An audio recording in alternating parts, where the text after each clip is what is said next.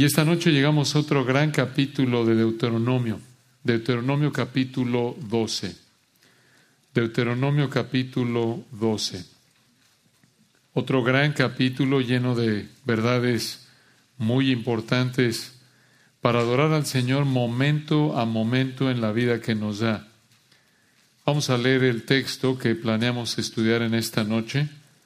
Deuteronomio 12, versículos 1 al 14. Esto es parte de nuestro estudio que estamos llevando a cabo los miércoles, alternando, como ustedes saben, con ese rico estudio de Segunda de Pedro, a cargo de nuestro hermano Josías. Deuteronomio 12, versículo 1. Dice así la palabra de Dios. Estos son los estatutos y decretos que cuidaréis de poner por obra en la tierra que Jehová el Dios de tus padres te ha dado para que tomes posesión de ella todos los días que vosotros viviereis sobre la tierra. Destruiréis enteramente todos los lugares donde las naciones que vosotros heredaréis sirvieron a sus dioses, sobre los montes altos y sobre los collados, y debajo de todo árbol frondoso. Versículo 3. Derivaréis sus altares y quebraréis sus estatuas, y sus imágenes de acera consumiréis con fuego y destruiréis las esculturas de sus dioses, y raeréis su nombre de aquel lugar. No haréis así a Jehová vuestro Dios, sino que el lugar que Jehová vuestro Dios escogiere de entre todas vuestras tribus, para poner allí su nombre para su habitación, ese buscaréis, y allá iréis, y allí llevaréis vuestros holocaustos, vuestros sacrificios, vuestros diezmos, y la ofrenda elevada de vuestras manos, vuestros votos, vuestras ofrendas voluntarias y las primicias de vuestras vacas y de vuestras ovejas. Y comeréis allí delante de Jehová vuestro Dios, y os alegraréis, vosotros y vuestras familias, en toda obra de vuestras manos en la cual Jehová tu Dios te hubiere bendecido no haréis como todo lo que hacemos nosotros aquí ahora, cada uno lo que bien le parece. Porque, versículo 9, hasta ahora no habéis entrado al reposo y a la heredad que os da Jehová vuestro Dios. Mas pasaréis el Jordán y habitaréis en la tierra que Jehová vuestro Dios os hace heredar, y Él os dará reposo de todos vuestros enemigos alrededor, y habitaréis seguros y al lugar que Jehová vuestro Dios escogiere para poner en él su nombre, allí llevaréis todas las cosas que yo os mando, vuestros holocaustos, vuestros sacrificios, vuestros diezmos, las ofrendas elevadas de vuestras manos, y todo lo escogido de los votos que hubiereis prometido a Jehová. Y os alegraréis, versículo 12, delante de Jehová vuestro Dios, vosotros, vuestros hijos, vuestras hijas, vuestros siervos y vuestras siervas, y el levita que habite en vuestras poblaciones, por cuanto no tiene parte ni heredad con vosotros.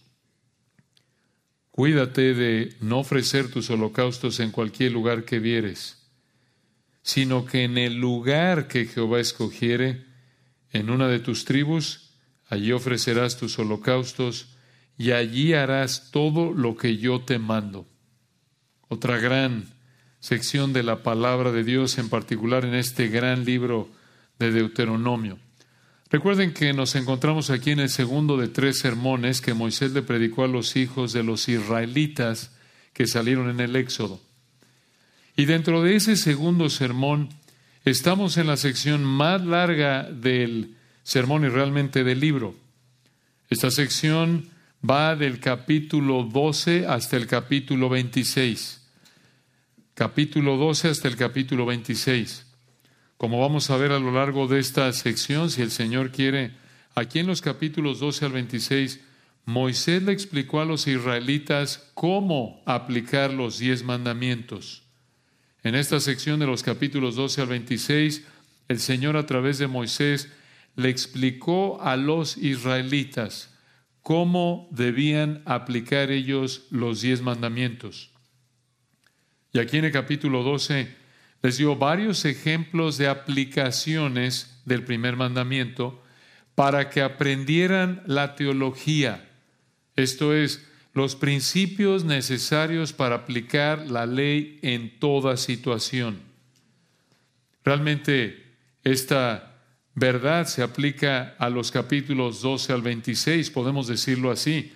Aquí en los capítulos 12 al 26, Moisés le explicó a los israelitas cómo debían aplicar los diez mandamientos, cómo ellos debían aplicarlos. Les va a dar aquí en los capítulos 12 al 26 varios ejemplos de aplicaciones de los diez mandamientos para que aprendieran la teología, para que aprendieran los principios necesarios para aplicar la ley en toda situación.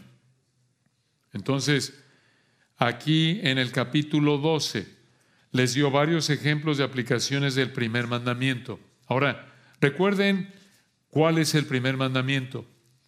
Lo estudiamos en Deuteronomio 5.7. Allí en Deuteronomio 5.7 leemos, no tendrás dioses ajenos delante de mí. Entonces, Deuteronomio 12 les dio varios ejemplos de cómo aplicar este primer mandamiento del Decálogo. Y vamos a ver lo útil que es para nosotros entender este capítulo para pensar y vivir de una manera que exalta a nuestro Señor Jesucristo, una vida que demuestra que Él es el centro de nuestra vida. Y podemos resumir este capítulo en dos palabras. Adoración obediente. Adoración obediente. Este es el título de nuestro estudio de Deuteronomio capítulo 12, adoración obediente. Y aquí en Deuteronomio 12 vemos dos componentes de adoración obediente para Israel que nos enseñan cómo adorar. Aquí en Deuteronomio 12 vemos dos componentes de adoración obediente para Israel que nos enseñan cómo adorar cómo adorar. En primer lugar, en los versículos 1 al 28 vemos la instrucción para la adoración obediente. Y en segundo lugar, en los versículos 29 al 32 vemos la razón para la adoración obediente. La instrucción, versículos 1 al 28, y la razón para la adoración obediente, versículos 29 al 32. Muy bien, entonces vamos a ver la primera, otro texto de nuevo cargado de verdades Veamos versículos 1 al 28. Comencemos esta noche. Si el Señor quiere, planeamos llegar hasta el versículo 14 porque es un capítulo bastante denso. Esto es, hay mucho que explicar. Pero comencemos entonces con la primera. La instrucción para la adoración obediente. Versículos 1 al 28. La instrucción para la adoración obediente. Vean el texto, hermanos, de Deuteronomio 12, versículo 1.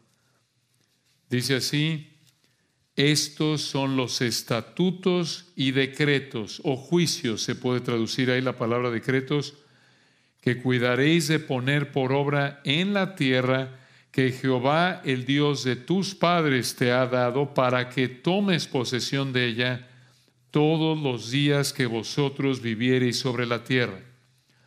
Aquí en el versículo 1, Moisés usó algunas de estas mismas palabras en otras partes de Deuteronomio y lo hizo para empezar una nueva sección. Entonces, el versículo 1, a la luz de cómo se usan algunas de estas mismas palabras en otras partes de Deuteronomio, nos lleva a concluir junto con lo que encontramos en los capítulos 12 al 26, como ya lo explicamos. Eso nos lleva a concluir que el versículo 1 marca el inicio de una nueva sección. Aquí en Deuteronomio 12.1 empieza una nueva sección, pero como ya lo explicamos, Deuteronomio 12.1 apunta que aquí empieza con aplicaciones del primero de los diez mandamientos. Véanlo ahí en el 2. Versículo 2 dice, destruiréis enteramente todos los lugares donde las naciones que vosotros heredaréis sirvieron a sus dioses sobre los montes altos y sobre los collados y debajo de todo árbol frondoso. Ahora, ¿Por qué los cananeos adoraban a sus dioses falsos en estos lugares? Bueno, vean, nos da dos categorías realmente. Versículo 2 al final, sobre los montes altos y sobre los collados. ¿Por qué ahí? ¿Por qué los cananeos adoraban a sus dioses falsos ahí? Versículo 2, sobre los montes altos y sobre los collados. ¿Por qué? Porque en los lugares altos y collados pensaban que estaban más cerca de los dioses por la altura de esos lugares. Esa era la lógica, desde el punto de vista humano, claro. Y también al final del versículo 2, vean que adoraban debajo de todo árbol frondoso. ¿Por qué también ahí? Porque un árbol frondoso les daba la idea de fruto abundante, fertilidad. Pero, versículo 3, esto es lo que tenía que hacer Israel con todos esos instrumentos de adoración falsa. Versículo 3, derribaréis sus altares y quebraréis sus estatuas y sus imágenes de acera, acera se refiere a una especie de palo de madera muchas veces, consumiréis con fuego. Observen el énfasis, versículo 3, derribaréis, quebraréis, consumiréis con fuego y al final del 3, y destruiréis las esculturas de sus dioses y raeréis su nombre de aquel lugar. Vean el énfasis, hermanos, en el 3. Derribaréis, quebraréis, consumiréis y raeréis. En otras palabras, tenían que hacerlos talco, por así decirlo. Tenían que pulverizarlos. Israel tenía que destruir todos estos lugares y todas estas estatuas de manera total. ¿Para qué?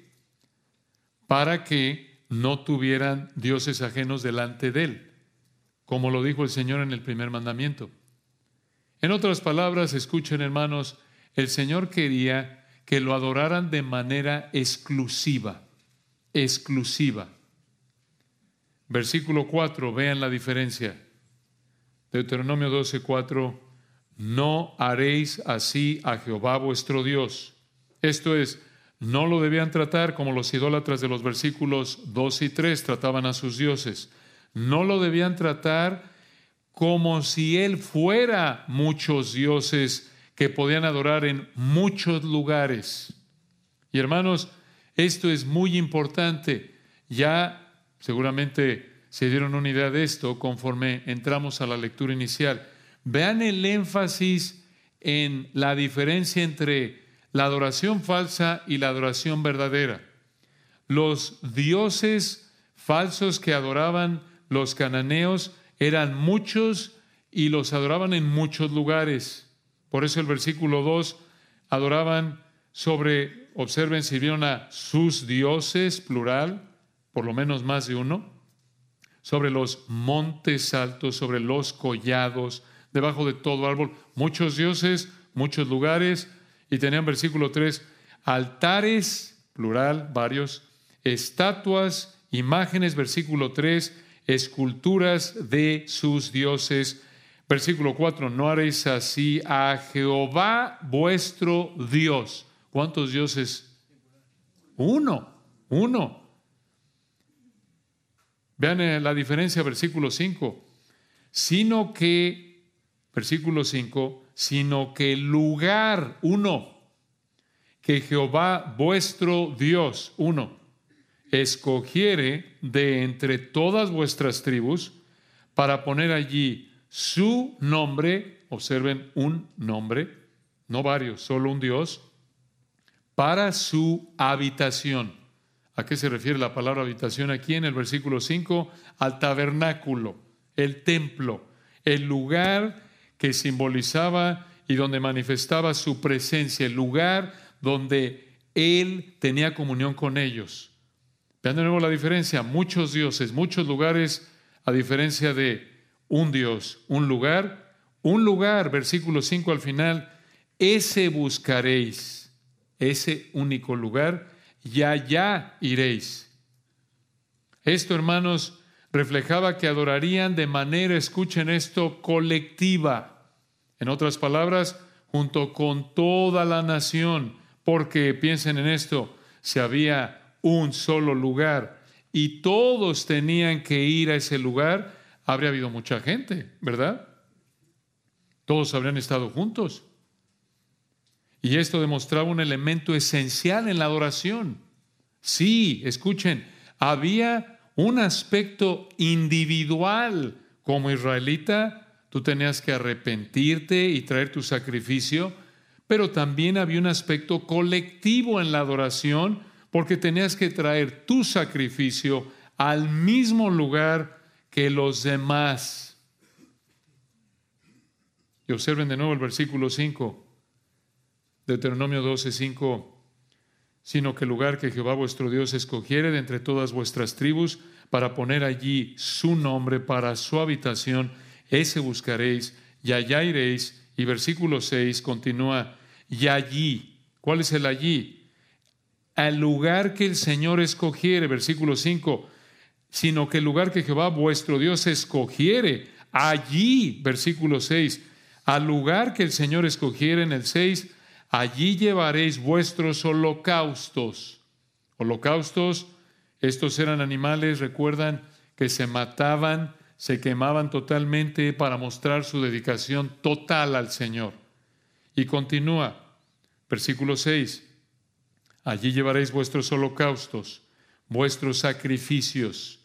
Los sacrificios eran ofrendas de gratitud, donde comían parte del animal los adoradores, y continúa el versículo 6, vuestros diezmos, estos eran sus impuestos. Versículo 6 continúa, y la ofrenda elevada de vuestras manos se puede traducir mejor como lo traduce la versión Legacy Standard, la contribución de su mano. Continúa el 6, sigan el texto ahí. Vuestros votos, esto es lo que dedicaban al Señor. Y continúa, vuestras ofrendas voluntarias, bastante claro, y las primicias de vuestras vacas. Esto es lo primero de vuestras vacas y de vuestras ovejas. Estos eran ciertos animales dedicados al Señor. Ahora, todas estas ofrendas, hermanos, que vemos aquí en el versículo 6, ya las había explicado el Señor en el libro de Levítico. Y de nuevo, esto era una diferencia enorme con los idólatras de Canaán. ¿Por qué? Porque los idólatras, escuchen esto, los idólatras traían lo que querían ellos a sus dioses, pero el Señor les mandó que le trajeran lo que Él quería, lo que Él les mandó. De nuevo, esto reflejaba una adoración exclusiva. Y así también, hermanos, es con nosotros, bajo el nuevo pacto. Dices tú, ¿cómo? Escucha, Él dice, quiero tu vida totalmente dedicada a mí. Romanos 12.1. Quiero tu vida que me la presentes en sacrificio vivo, santo, agradable a Dios. Quiero que me ofrendes del dinero que te doy, por ejemplo, 2 Corintios capítulos 8 y 9. Quiero que me ofrendes, me des del dinero que te doy de manera proporcional, sacrificada, voluntaria. De nuevo, el punto es este, hermanos, él decide cómo lo adoramos. Esto refleja adoración exclusiva. Aquí podemos pensar, hombre, pero qué pesado, piensen en esto. Ha de haber sido aburrido, cansado, molesto, tener que hacer el esfuerzo de viajar y llevar todos estos animales con toda la familia y ofrendas y viajar en algunos casos distancias más largas que otros, dependiendo de qué tan lejos vivías el tabernáculo y más adelante del templo. Qué molesto, qué carga, qué difícil habría sido tener que llevar todos estos animales, estas ofrendas solo a ese lugar y quedarse ahí lejos de su casa mientras que ofrecían todo esto al Señor. Y obviamente no habían hoteles, no es como venir a una conferencia en la actualidad y te vas allá a tu Holiday Inn de lujo y si puedes hasta tu carrito rentado, ya está ahí ya que es una vacación y, y tu desayunita preparado en la mañana. No, hermanos, obvio, no existe nada de eso. A pie o montados en un animal. Todo esto y encima de esto todo Israel, mucha gente haciendo lo mismo, así como temporada alta en vacaciones, que está a reventar el aeropuerto o la central de autobuses o las autopistas. Bueno, ahí no había ni autopistas, ni autobuses, ni aviones, nada. Pero todo mundo ahí, qué molestia, esto habrá sido una carga, habría sido, uy, qué, pero qué, qué carga es esto, tener que ir a adorar al Señor, qué molestia. No, no, dices tú, ¿cómo que no? Vean el versículo 7. Deuteronomio 12, 7. Aquí hay una gran verdad. Escuchen esto. Y comeréis allí. ¿Dónde es allí? Donde el Señor les dijo que fueran. Tabernáculo, donde iba a estar el tabernáculo, luego donde iba a estar el templo. Y comeréis allí delante de Jehová vuestro Dios. Esto es ahí, en ese lugar. Comían parte de lo que le ofrendaban al Señor, de las ofrendas de paz, Levítico capítulo 7 parte de las ofrendas que vimos allá atrás en el versículo 6.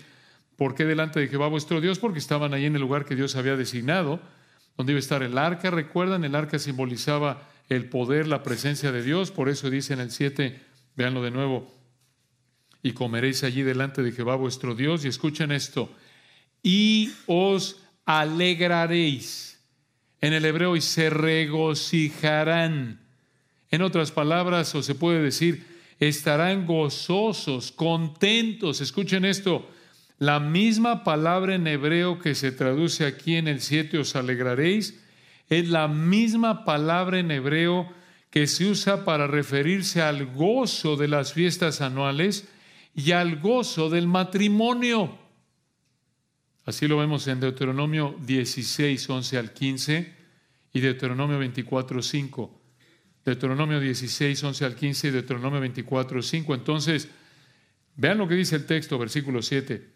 Y comeréis allí delante de Jehová vuestro Dios, y os gozaréis vosotros y vuestras familias en toda obra de vuestras manos en la cual Jehová tu Dios te hubiere bendecido. Vean qué verdad.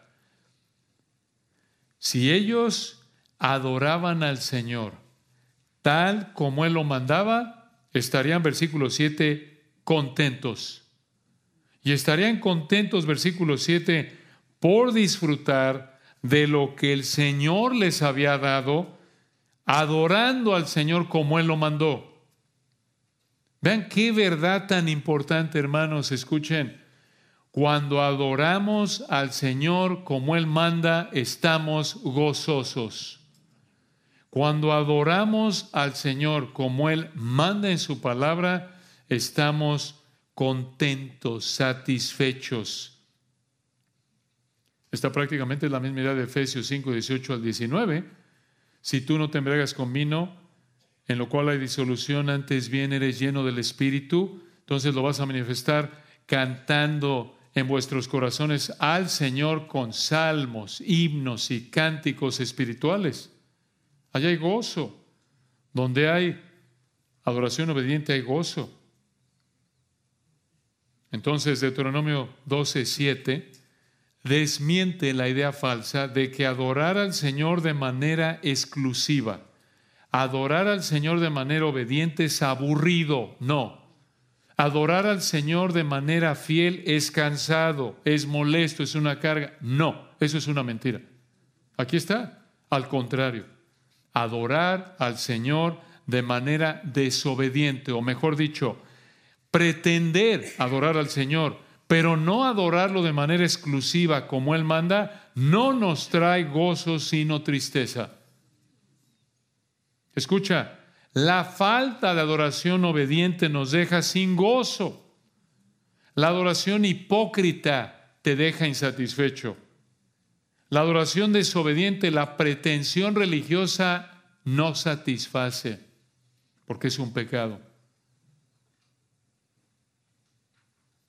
Y así lo reitera, por ejemplo, Romanos 3:16, puede ser muy religioso, pero si el Señor no te ha hecho nacer de nuevo y sigues muerto en tus delitos y pecados, vas a vivir en Romanos 3:16, quebranto y desventura hay en sus caminos sin importar lo religioso que seas.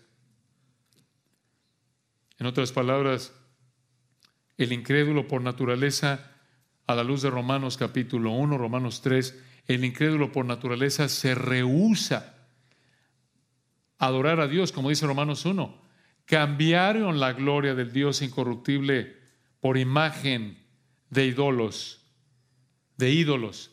El incrédulo por naturaleza se rehúsa a adorar a Dios, Romanos 1, y vive una vida miserable, insatisfecha, triste.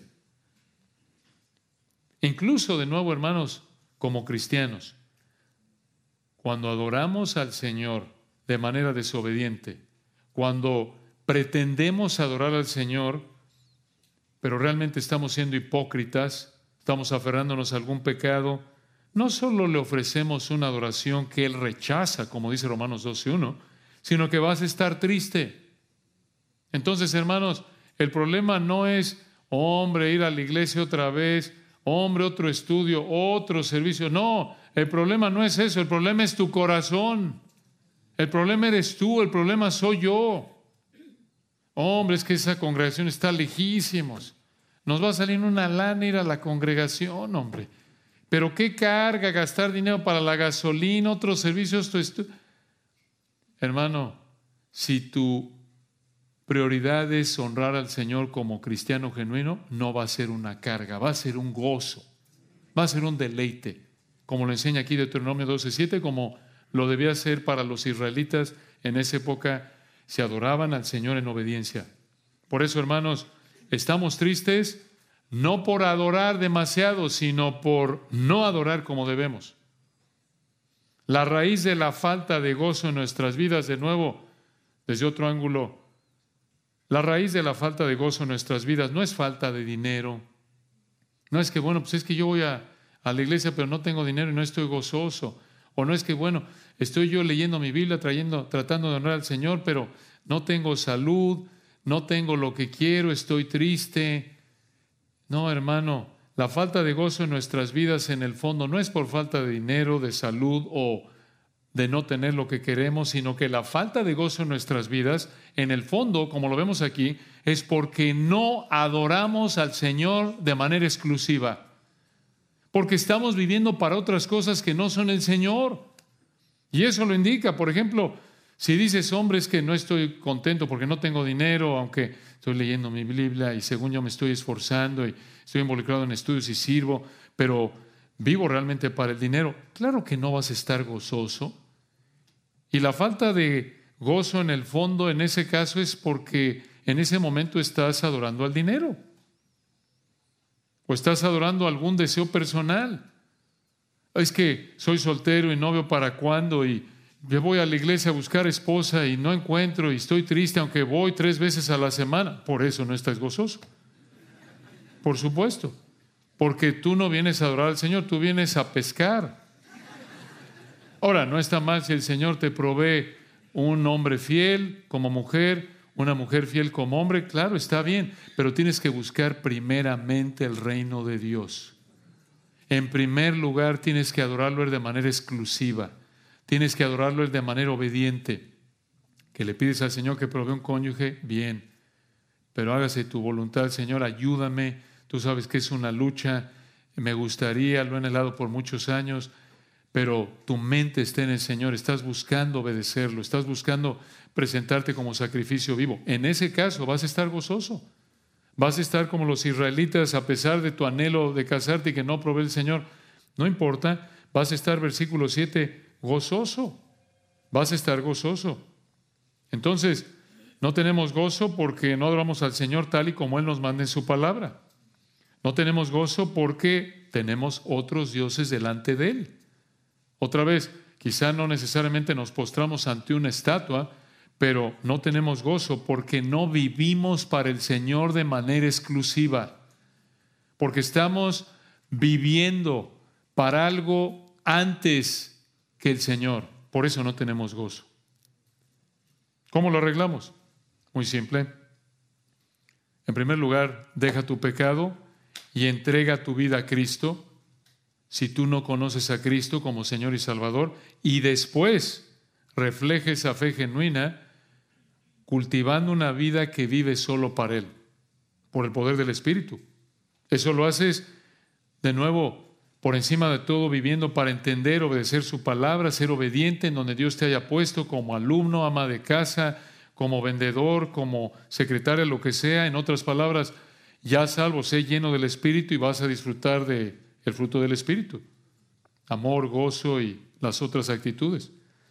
Entonces, versículo 8, Deuteronomio 12, 8, vean de nuevo algo aquí que era diferente a lo que les acaba de decir. Vean la situación en la que estaban en ese momento.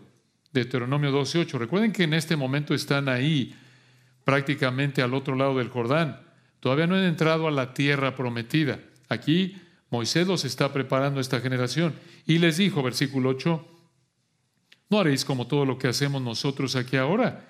Cada uno lo que bien le parece, lo que está bien a sus ojos. Misma frase, recuerdan que vemos en el libro de jueces. Versículo 9, porque en el 9 hasta ahora no habéis entrado al reposo y a la heredad que os da Jehová vuestro Dios.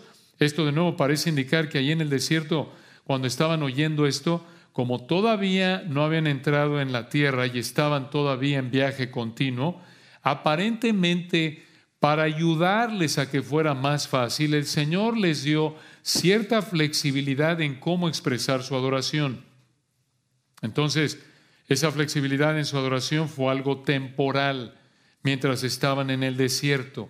Versículo 10, vean lo que cambiaría en esta área cuando el Señor los llevara a la tierra. Una vez que los metiera, Deuteronomio 12, 10, más pasaréis el Jordán y habitaréis en la tierra que Jehová vuestro Dios os hace heredar, y Él os dará reposo de todos vuestros enemigos alrededor, y habitaréis seguros. Versículo 10, hermanos, indica que el Señor les daría estabilidad, les permitiría adorar al Señor como Él les mandó aquí, porque versículo 10, Él les daría reposo de todos sus enemigos y habitarían seguros.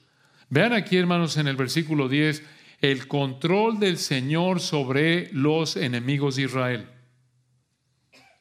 Igual que con nosotros, aplicado a nuestra situación, aunque no somos Israel ni estamos conquistando Canaán, escuchen, el, Señor controla a la gente que pueda ser hostil contra nosotros.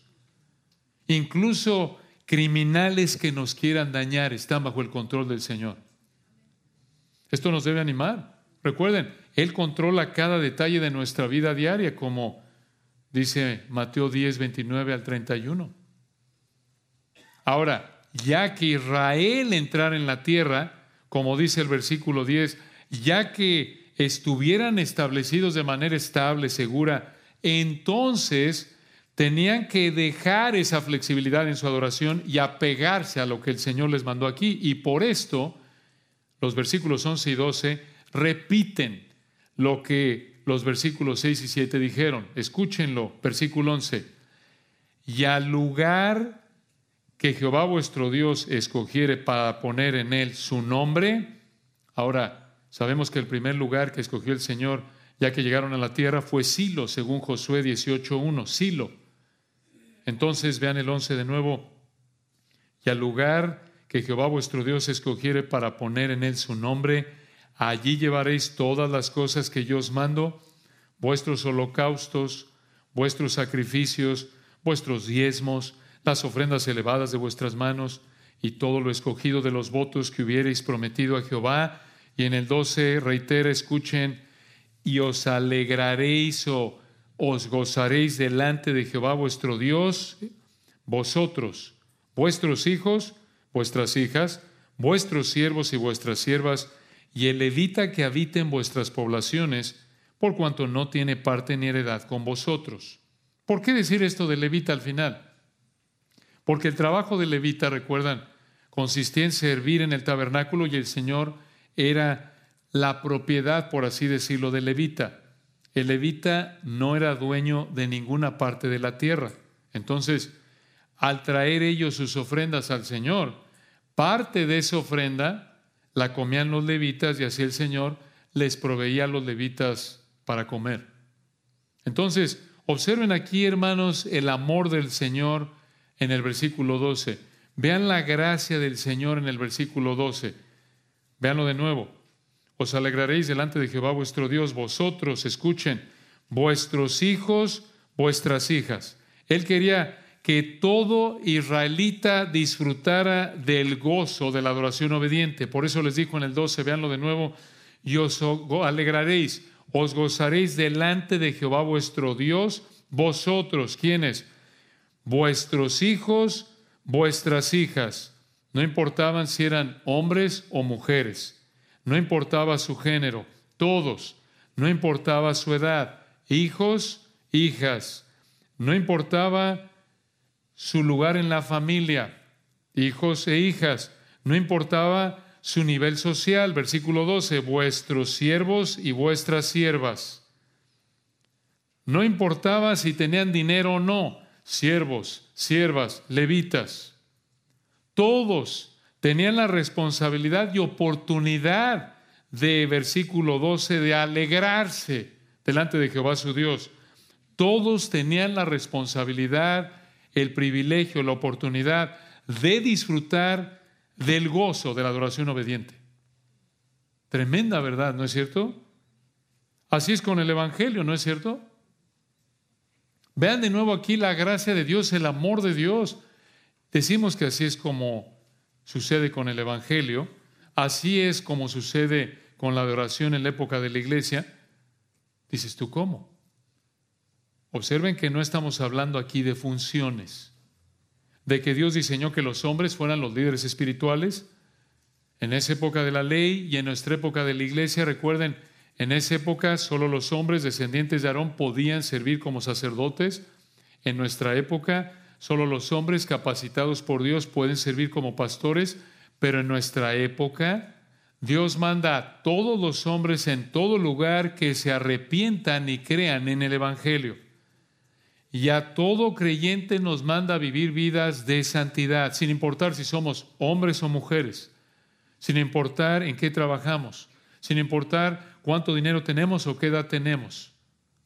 Aquí tienen ustedes, hermanos, un gran ejemplo de la responsabilidad que tenemos todos de adorar al Señor de manera obediente. Y vean ustedes de nuevo qué gran ejemplo del amor del Señor que le ofrece a toda la humanidad, a todos nos ofrece perdón de pecados si nos arrepentimos y creemos en Cristo para que podamos adorarlo en obediencia y entonces disfrutar del gozo de la adoración obediente. Y después de haberles explicado cómo debían adorar al Señor al establecerse en Canaán, observen cómo en el 13 Moisés les advirtió de no ceder a la tentación de seguir adorando como lo hacían ahí en el desierto. ¿Cómo? Lo hacían ahí en el desierto con cierta flexibilidad. Cada uno hacía lo que estaba bien a sus ojos, como lo vimos ahí en el versículo 8. Y aquí viene la advertencia, versículo 13. Observen la advertencia a no ceder a la tentación de seguir adorando con esa flexibilidad del desierto. Versículo 13 dice, Cuídate de no ofrecer tus holocaustos en cualquier lugar que vieres, sino que, versículo 14, en lugar de adorar donde fuera cómodo, en lugar de adorar en cualquier lugar que vieren, debían adorar, versículo 14, escuchen esto, en el lugar que Jehová escogiere, en una de tus tribus, allí ofrecerás tus holocaustos y allí harás todo lo que yo te mando. Hermanos, aquí hay verdades muy importantes. Escuchen, no era por votación decidir cuántos lugares podían recibir las ofrendas para el Señor, no era por sorteo, no era por mérito, no era si había alguna tribu voluntaria o que hubieran varias tribus que les gustaría tener un tabernáculo templo. ¿Recuerdan cuántas tribus eran? Doce. Pudieron haber sido doce tabernáculos, ¿no es cierto? Para ser justos con todos desde un punto de vista, para que fuera parejo. Dan su, la tribu de Dan, su tabernáculo. La tribu de Isaacar también. La tribu de Judá también Pudieron haber sido doce tabernáculos para ser justos con todos, desde un punto de vista, para que fuera parejo, para que fuera más cómodo para todas las tribus que cada una tuviera su tabernáculo. Piénsenlo. Ir a un solo lugar demandaba esfuerzo. Observen que al Señor no le preocupaba tanto la comodidad de los israelitas como la conformidad con su palabra. Él no quería que tuvieran dioses ajenos delante de él. Él quería que lo adoraran de manera exclusiva, tal y como él lo mandó. Eso es lo que él quería. Qué diferente a nuestra inclinación pecaminosa de pensar primero en nosotros y luego en el Señor. Piensen en esto. Nuestra inclinación pecaminosa, primero en que yo esté cómodo, primero en que yo esté contento, en lugar de pensar primero en que el Señor esté contento porque lo obedezco. Y eso refleja adoración exclusiva. Y esto también, hermanos, lo vemos en el Nuevo Testamento. Escuchen esto. Es como si el Señor dijera así, mucha atención, aplicando esta verdad, realmente identificando esta verdad en el Nuevo Testamento. Es como si el Señor dijera, ¿quieres adorarme? ¿Quieres ser salvo? Muy bien. Me vas a adorar de esta manera. Empiezas dándome lugar prioritario, exclusivo en tu vida, sin reservas. Lucas 14. ¿Quieres venir en pos de mí? Toma tu cruz, sígueme, aborrece a tu padre, madre, hijos, hijas, aún tu propia vida dejas tu pecado, te sometes a mí como tu Señor, como tu amo, como tu dueño, y tú te vuelves mi esclavo. A partir del momento de la salvación, yo soy el más importante en tu vida, aunque te pueda llegar a costar todo, tus seres queridos, incluso tu propia vida, como dice Mateo 10, y aunque no te parezca cómodo, me vas a demostrar una adoración exclusiva. Como Señor de manera privada en primer lugar, al vivir, al cultivar una vida de santidad en tu mente y conducta, eh, perfeccionando la santidad en el temor de Dios, 2 Corintios 7.1. Eso es a nivel privado. Pero a nivel público, me vas a adorar, diría el Señor, parafraseando lo que dice el Nuevo Testamento, me vas a adorar en términos públicos junto con otros extraños que tú ni conoces que también son cristianos como tú en una congregación. Y muchos de esos extraños ni siquiera los habrías buscado si no hubiera sido porque yo te mando que estés con ellos. Es más, los habrías evitado si no fueras cristiano. Y en esa congregación los vas a servir, aunque no los conozcas, incluso aunque sean desagradables muchas veces, porque igual que tú están creciendo y batallando con su pecado y algunos de ellos quizás ni son salvos. Esto, hermanos, no es cómodo, pero el Señor está más preocupado por su gloria que por nuestra comodidad. Y vivir así es lo que más gozo trae a nuestra vida como cristianos, porque por el poder del Espíritu, Él llena de gozo nuestra vida cuando lo obedecemos. Como dice Gálatas 5:22. Es como recuerdan el miércoles pasado, cuando estuvimos en la sesión de preguntas y respuestas con Josías y Emita González, la hija de Homerito y de Breanda, hizo la pregunta, ¿por qué nos congregamos?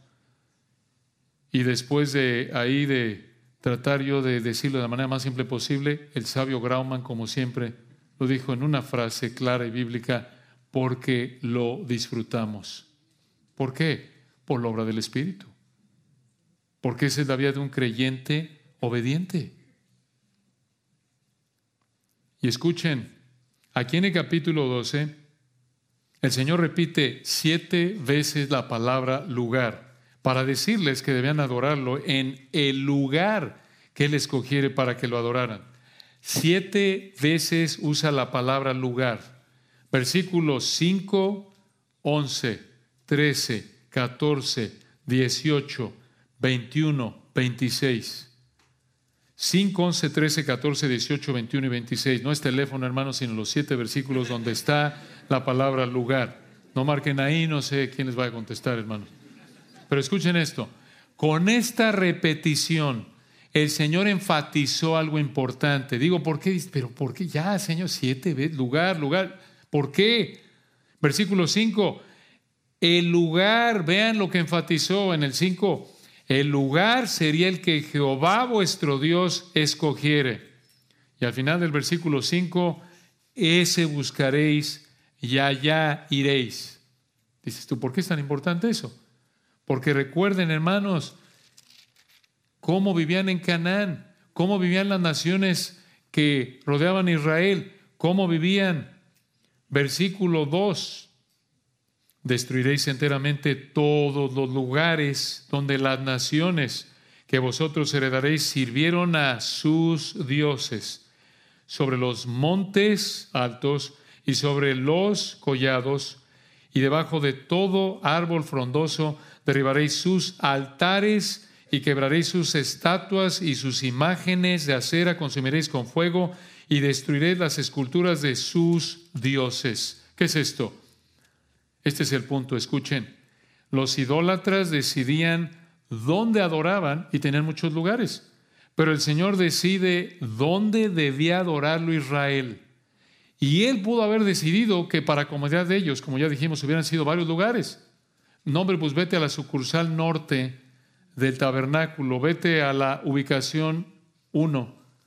No, pues mirando de vacaciones, pues no, yo soy de la tribu de Dan, estoy en la de Judá, pues me quedo en la de Judá, no llego al tabernáculo de Dan, ya no me da tiempo. No, no, hermanos.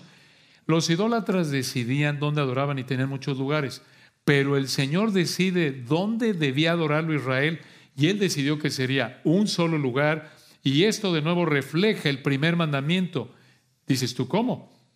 en que Él debe ser adorado de manera exclusiva como Él decide, donde Él decide. Y si somos honestos, hermanos, esto es algo que la soberbia humana no puede tolerar. ¿Cómo? Nos encanta pensar que nosotros decidimos cómo adoramos, cuándo adoramos, dónde adoramos y la verdad, qué dioses adoramos en qué momento. Si está bien el Señor, vivo para el Señor, pero bueno, a veces tú sabes, el trabajo, el dinero, la salud, y eso es prioritario.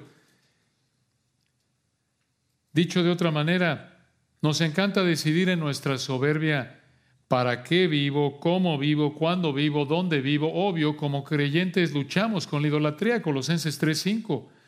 Vivimos en esta lucha. Un creyente, más bien un incrédulo, no tiene esta lucha no tiene esta lucha, vive como los idólatras de Canaán, aunque manifieste o demuestre su idolatría de maneras diferentes. Y tiene su Dios del dinero y su Dios, su esposa, su Dios el placer, su Dios X, el que sea. Pero de nuevo, esta es la inclinación humana. Nos encanta decidir en nuestra soberbia para qué vivo, cómo vivo, cuándo vivo, dónde vivo, pero no es así con el único Dios vivo y verdadero. Él decide cómo lo adoramos. Él demanda una adoración exclusiva. Él pone los términos. Él dijo, 1 Timoteo 2.5, hay un solo Dios y un solo mediador, no varios, un solo mediador entre Dios y los hombres, Jesucristo hombre. Juan 14.6, vean la misma verdad que vemos aquí. Él es el que tiene la autoridad de establecer cómo lo adoramos y Él demanda adoración exclusiva y por eso dijo, misma idea Juan 14, 6, el Señor, yo soy el camino, no uno de varios, el camino, la verdad y la vida. Y nadie viene al Padre sino por mí, no por mí y otros. Hechos 4.12 lo mismo. No hay otro nombre bajo el cielo dado a los hombres en que podamos ser salvos. ¿Es eso exclusividad? Por supuesto. Él pone los términos. No hay otra opción. Como les puso los términos a los israelitas en esa época bajo el antiguo pacto. Y para que duela más, escuchen esto, para nuestra tendencia soberbia, y algunos dirán, oye, pero qué soberbios. Por eso nos dicen el mundo que somos soberbios, que creemos que tenemos la verdad. Hermanos, nosotros no inventamos esto, esto es lo que el Señor dice en su palabra.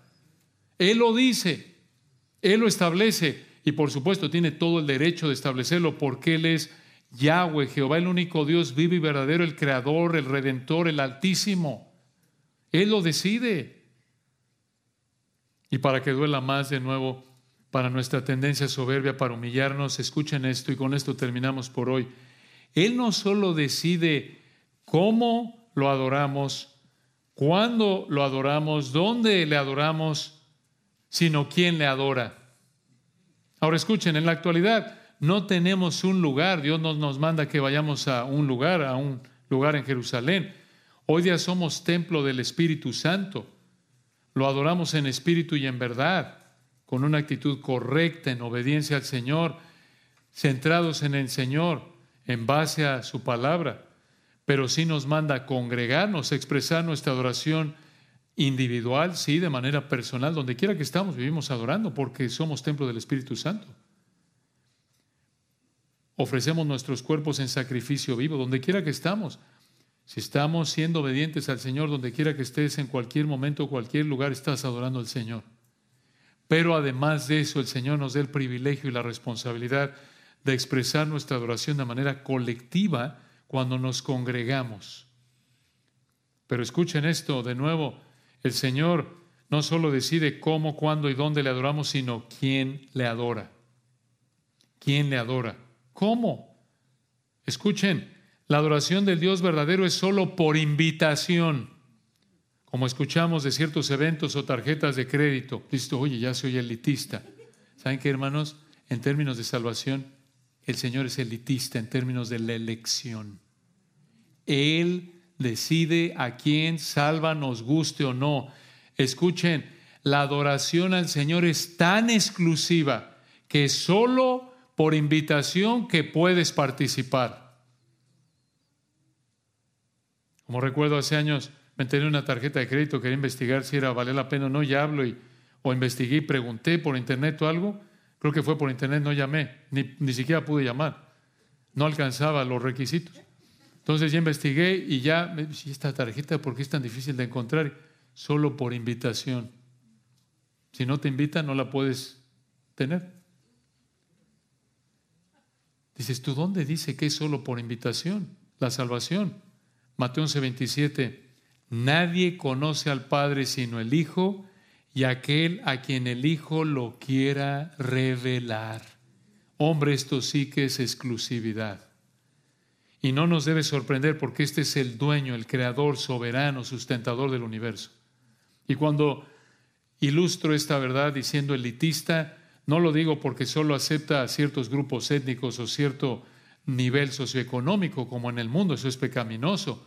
Lo digo por lo que dice la palabra de Dios en términos de que Él es el que decide, versículo 27 de Mateo 11, a quién revela el Hijo al Padre en ese sentido, en el sentido de que Él tiene la prerrogativa, porque ya vimos que Él anhela, lo vemos ahí en Deuteronomio, en el caso de Israel, y esto se aplica a la iglesia también, Él anhela que lo adoren todos, sin importar la edad, el género, el nivel socioeconómico, pero que lo adoren como Él establece en su palabra, que cumplan con ese requisito de venir a Él adorándolo de manera obediente. Dices tú, hombre, entonces, si Mateo 11:27 dice que nadie conoce al Padre sino el Hijo y aquel a quien el Hijo lo quiera revelar, entonces, ¿cómo lo voy a adorar? Exacto, Él lo tiene que revelar, pero en términos de responsabilidad, recuerda, Hechos 17:30, Dios manda a todos los hombres en todo lugar que se arrepientan, Hechos 17:30. Y eso quiere decir que si tú no adoras al Señor como Él lo manda en su palabra, estás pecando y eres responsable. Y no le puedes achacar tu pecado diciéndole, es que, es que tú no me diste la capacidad. No, no. Si tú no vienes a Él es porque no quieres dejar tu pecado. No quieres arrepentirte, no quieres creer. Vamos a detenernos ahí y seguiremos si el Señor quiere en nuestro próximo estudio. Oremos. Padre, te agradecemos por esta hermosa porción de tu palabra, tan rica, Padre. Reconocemos que solo tú eres el Dios vivo y verdadero. Hay un solo Dios. Gracias, Señor, por haberte revelado en tu palabra. Gracias, amado Señor, por haber revelado al Padre en nosotros por obra de tu Espíritu a través de tu palabra. Totalmente indignos somos. Somos parte de esa humanidad de la cual no hay justo ni aún uno.